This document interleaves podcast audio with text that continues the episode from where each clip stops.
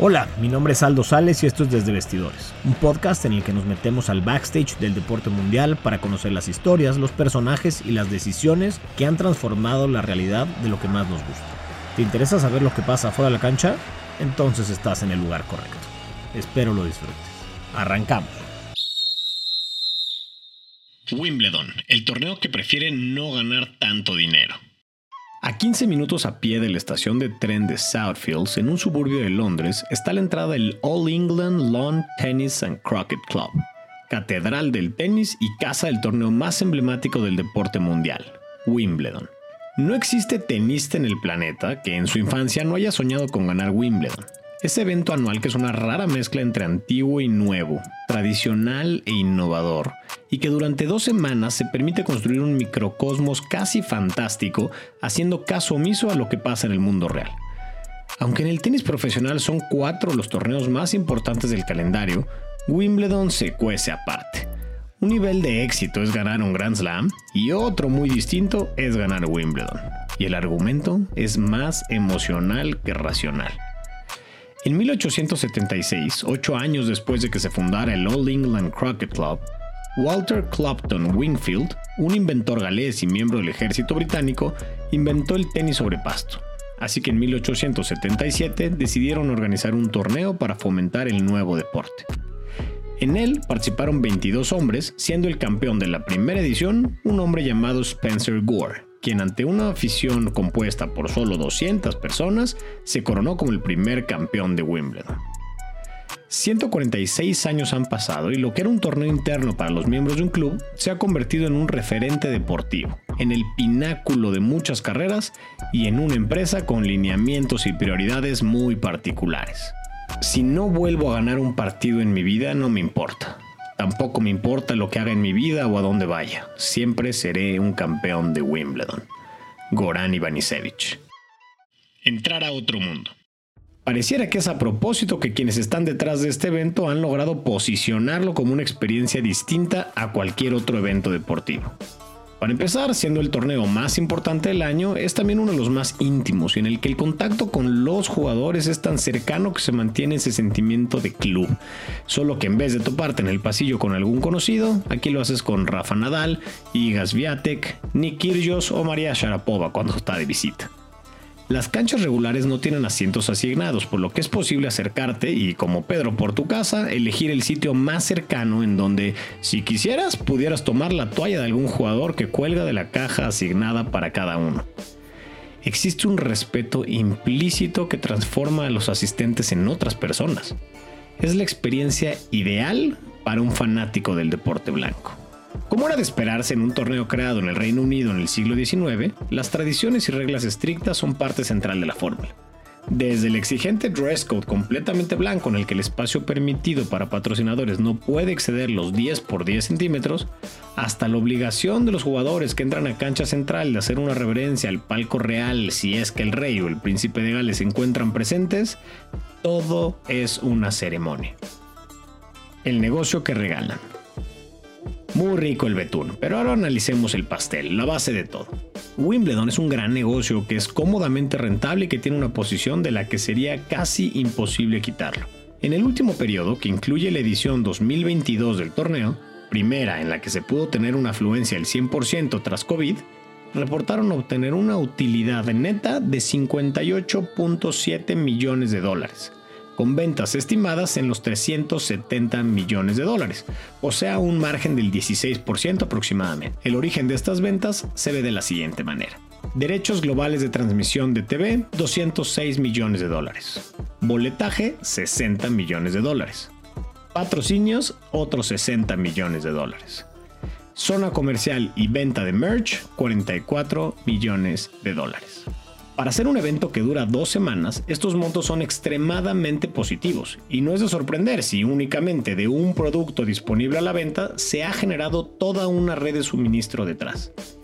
Son aproximadamente 190 mil las porciones de las famosas fresas con crema de Wimbledon que se venden durante el torneo, lo cual equivale a 1.5 millones de fresas, que a solo 3 dólares aproximadamente por porción generan una facturación de más de 570 mil dólares, requiriendo la habilitación de una red de proveedores locales para satisfacer la demanda.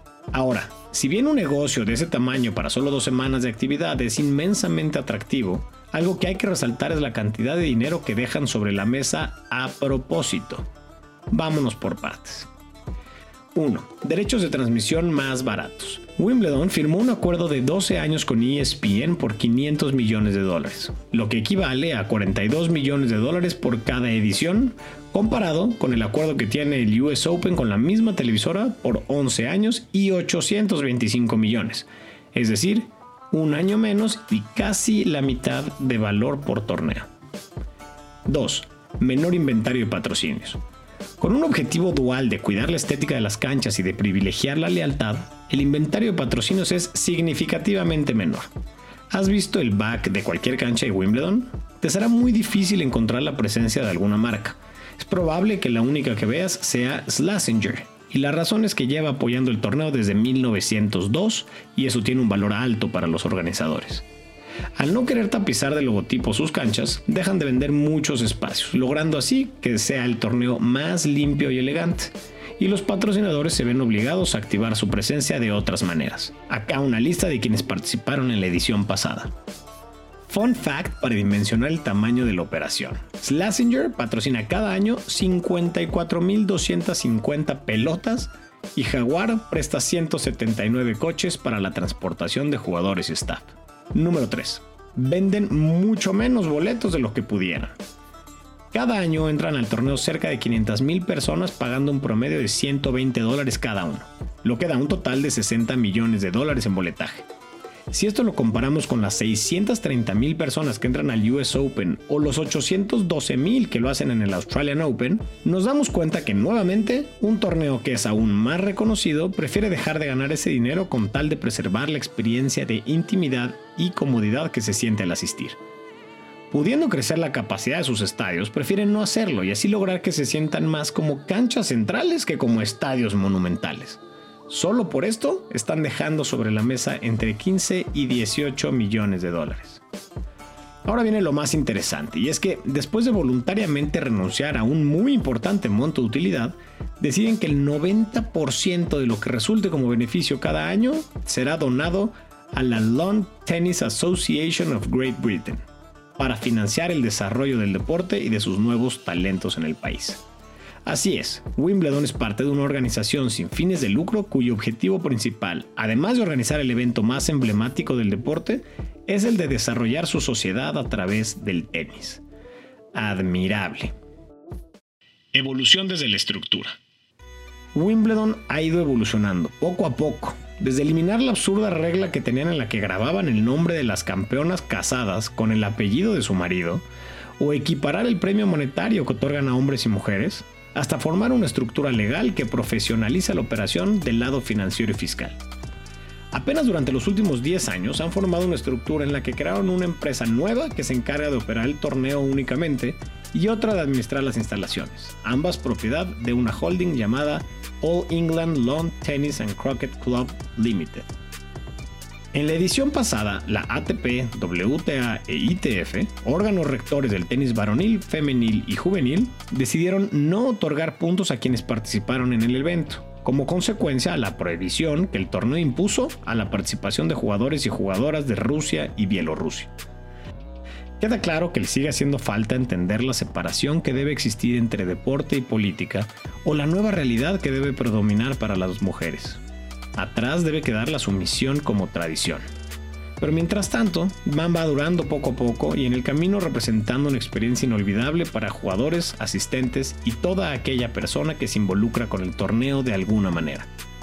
La pregunta será, ¿en dónde se encuentra la línea entre adaptación y la preservación de su esencia? La opinión de Desde Vestidores. Probablemente la regla que más se repite en cualquier clase de negocios es la de maximizar utilidades. Y al ver el caso de Wimbledon, creo que en todos estos años lo hemos estado viendo mal. Siempre se piensa en las utilidades tangibles, por decirles de alguna manera, las financieras. En esas que resultan, en pocas palabras, de la resta de gastos y costos a los ingresos. pero nunca nos detenemos a pensar en las utilidades intangibles, que aunque no crecen la cuenta bancaria de manera inmediata, sí aumentan el valor del producto entre manos y en consecuencia habilitan nuevas oportunidades que de otra manera no se tendrían. Si por algún motivo el torneo se ofrecía a la venta, estoy seguro que el valor del mismo sería infinitamente mayor al de los otros tres Grand Slams, desafiando así el deber ser de las valuaciones financieras normales, lo sé, porque tiene algo que los demás no. Y es ese sentido de exclusividad, carestía y deseo que vende lo que el dinero no puede comprar y que para todos los involucrados representa algo que nunca puede morir. Hasta aquí la dejamos por hoy. Muchas gracias y nos vemos la próxima. Muchas gracias por ser parte de una historia más de Desde Vestidores. Síguenos en nuestras redes sociales y visita nuestro canal de YouTube para una experiencia más completa. Además, si quieres recibir cada semana historias como esta, junto con un playbook con las noticias, eventos y recomendaciones deportivas de la semana, entonces suscríbete gratis al newsletter en desdevestidores.substack.com. Substack es S U B de bueno S T A C K. Nos vemos la próxima semana.